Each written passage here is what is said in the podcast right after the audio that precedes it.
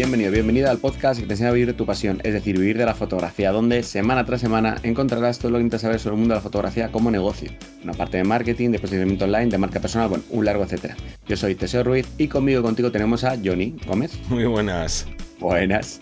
Eh, hoy empezamos con un tipo de, diferente de, podcast, ya que queremos, como decíamos en los podcasts anteriores, dar un, material, un contenido de, de valor y qué mejor que ver la fotografía de una forma un poquito diferente, vamos a arroparnos de fotografía, incluso vamos a poderlo compartir con nuestra familia, amigos y similar, pudiendo ver una serie de películas, libros y demás que vamos a ir viendo en próximos podcasts, en este caso una película en concreto y que como digo nos va a valer para bueno pues para darle un giro diferente aprender de fotografía ver diferentes puntos de vista, diferentes formas de que incluso pueden llegar a, calar en nuestra propia fotografía. Pero bueno, como digo, eh, vamos a ir añadiendo contenido em, que para verano está genial, para poderlo ir mm, bicheando, ir viendo. Y, ya nos vamos a poner a, a describir la película, pero antes vamos a hacer el call to action y que el call to action, pues qué mejor manera de aprovechar el verano, de aprovechar las circunstancias, de aprovechar todo, que eh, teniendo una consultoría con nosotros, ya sea de marketing, sea de técnica fotográfica, lo que creas que te viene mejor en, ¿no? en estas circunstancias en las que estés escuchando este podcast y toda la información la tienes en vivirdelafotografía.es barra consultoría, ya que esto programas de verano, picadito y rapidito. Así que si quieres empezamos ahí a hablar de esta película, que por cierto, una grandiosa película. Peliculón, Ciudad de Dios. Para los que no la hayáis visto, no vamos a contar nada, no vamos a hacer ningún tipo de spoiler, todo súper eh, sencillo y directo. Vamos a hablar un poco de la propia fotografía, pero bueno, vamos a hablar de, como digo, Ciudad de Dios, de Fernando Meirelles y de Katia Lund de 2002, la película. Que yo aquí haría el primer inciso porque es cierto que esta película se habla mucho, ¿no? Como de películas para fotógrafos y fotógrafas y tal. Y, fuera obviamente del mundo de, la fotografía porque es una película que tuvo muchísimo éxito, se llevó eh, muchas nominaciones, no sé si se llevó directamente también el premio a mejor película de habla no inglesa, seguramente sí, pero siempre que se habla de esta película se habla de Fernando Meirelles y no se habla nunca de que es una película codirigida por Katia Lund, que cuanto menos es curioso este dato. Sí, sí, sí. Y el director de fotografía es eh, César Charlón. Que, bueno, eh, hemos destacado en este caso esta película, que es la que yo creo que tiene mayor impacto ¿no? a, la hora de, llamar la, la, atención. Bueno, contaros un poquito sobre la película, que la historia se desarrolla en las favelas de Río de Janeiro, en Brasil, eh, y sigue la vida de varios personajes pues involucrados en el mundo del crimen, de la violencia. Es una película dura, ¿vale? Tenemos que destacarlo desde, desde ya. Eh, es agridulce, pero por ello no, no, desmerece ni mucho menos eh, el, significado final, ¿no? El, pozo que deja es un pozo fuerte, pero, pero muy interesante que ver. También destacar que uno de ellos, de uno de, los, de estos personajes, ¿no? De estos, estas personas eh, que están viviendo y que están involucrados en ese crimen y violencia, bueno, pues mm, tiene cierta predilección por la fotografía y esto tiene importancia en la trama. Hasta aquí podemos leer, no podemos decir más, no queremos contar más, pero creo que, repito, es una película, a pesar de que ser dura y ser muy impactante, em, transmite muy bien cómo puede, tanto a nivel plano por plano, que hablaremos un poco de ello ahora, tanto como la fotografía como puede afectar a, las personas, ¿no? Como, lo pueden em, utilizar, vamos a decirlo así. Es que no. Claro, cualquier palabra que diga. no, y que esta película es como un dos por uno, porque hay películas que tratan sobre alguien que le gusta la fotografía o que es fotógrafo y están muy bien, pero a lo mejor luego lo que es la parte de dirección de fotografía, pues digamos que es más normalita. Y aquí tenemos como dos, ¿no? Los dos grandes pilares es una trama en la que la fotografía tiene muchísima importancia y además es que estéticamente la fotografía de esta película pues es increíble. Es, es muy, muy cruda y muy realista. Por lo tanto, nos hace estar dentro de la, de la, de la escena. Esto nos puede valer mucho para, para tener esa visión para a lo mejor hacer un, un, reportaje documental o para ver un poco cómo darle ese, ese extra Em, a nuestras fotografías, ¿no? Tiene además unos colores muy desaturados, muy apagados, dando ese, toque de crudeza, o sea, no destacan los colores, no destacan esa viveza, y lo son sobre todo tonos tierra, crean esa, pues esa autenticidad en la narrativa, ¿no? Queda, como digo, todo más apagado. Nunca va a ser un blanco y negro, ni mucho menos, pero destaca mucho más figuras, destaca mucho más las intenciones, las emociones, sin llegar o perdiendo esa potencialidad que pudiéramos tener respecto a los colores. Pero gracias a eso, como digo, queda más realista y más crudo, ¿no? Tal vez vemos otras películas que son todo mm, full color, que están genial, pero aquí al buscar un tema diferente, mucho más, más duro, como que se van apagando, ¿no? Como que parece que esa parte de violencia o de tristeza o de situación se come el resto de los colores. Entonces, bueno, es, interesante verlo así.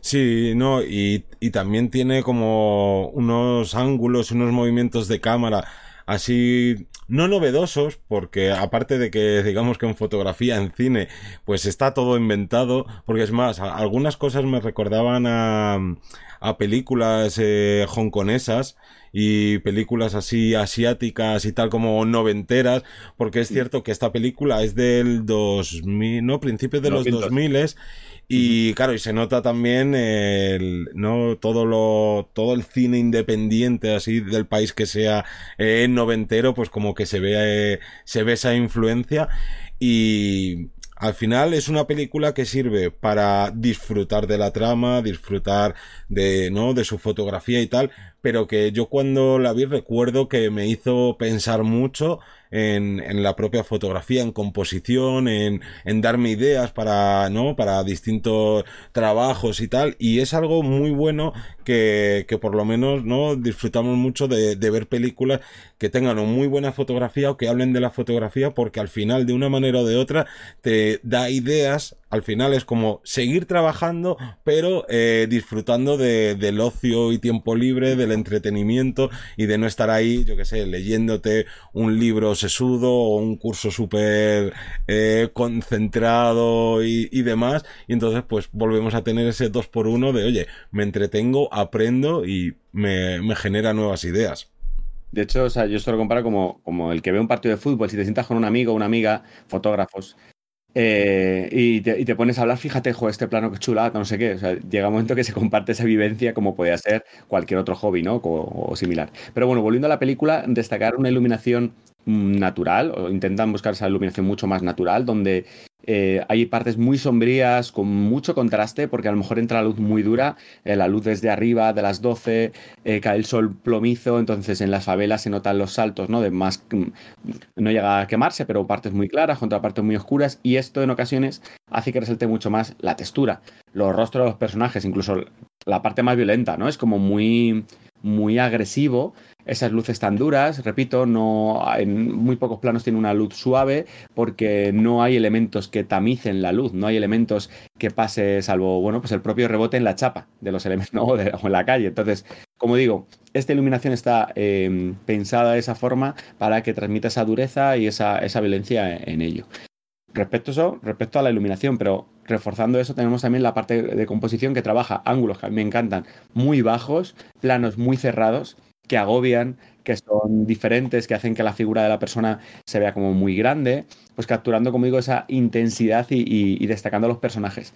Eh, no llega a ser eh, planos que a mí me recuerda mucho al, tema cómic o similar, porque no son deformes, o sea, no, usan un angular o no usan al revés, están trabajando planos sí que, que, están agobiando, que están utilizando, a lo mejor no llegas a un teleobjetivo 300 milímetros, pero sí son planos más cerrados, más agobiantes y como digo, junto con esos ángulos bajos, agobian al espectador y hace que, que, esté como más, más atrapados. Entonces, para destacar los personajes está genial esa, esa idea compositiva, ¿no? A la hora de, trabajar con los ángulos.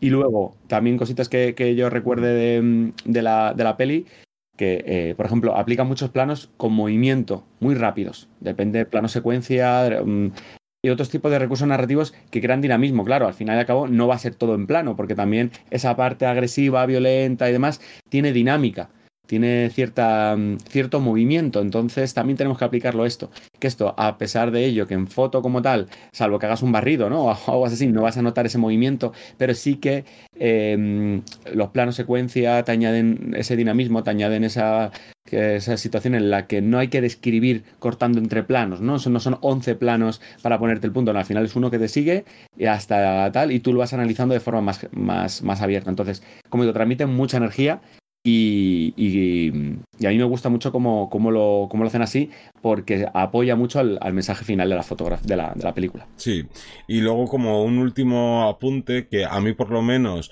me gusta siempre sacar como una enseñanza de, ¿no? de cada película que tenga que ver con la fotografía y aquí sería el, oye, aprovecha tus circunstancias. Si tú, no, pues obviamente sin destripar nada, en la película eh, uno de los protas es un chaval pues que convive dentro de esa violencia que hay en las favelas y tú eres fotógrafo, eres conocido, eres amigo de esa gente. Oye, aprovecha las circunstancias. No todo el mundo va a tener, eh, no va a estar en esa situación que también pues, yo creo que no es deseable para nadie eh, criarte o vivir en, ¿no? en ese tipo de, de violencias, pero oye, conozco mucha gente que tiene unas oportunidades increíbles para hacer un tipo de fotografía, para llegar a donde nadie puede llegar y no lo están aprovechando. Se centran en, bueno, esto creo que es lo que más funciona, o me gusta mucho esto, y es como, ya, ya, pero es que resulta que tú tienes unos contactos que otra gente mataría.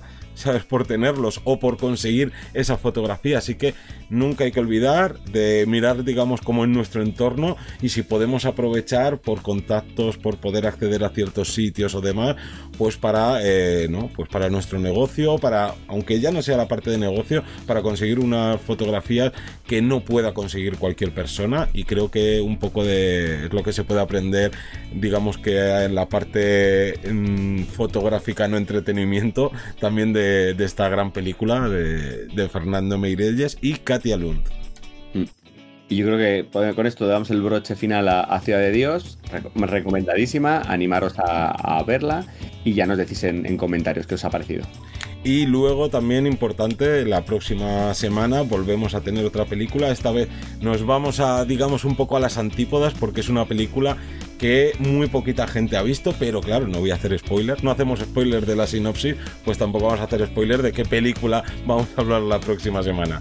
Así que gracias a todo el mundo por escucharnos, por, ¿no? Al final por hacer posible este proyecto y que el próximo lunes a las 7 de la mañana más ración de vivir de la fotografía. Un saludo. Hasta luego.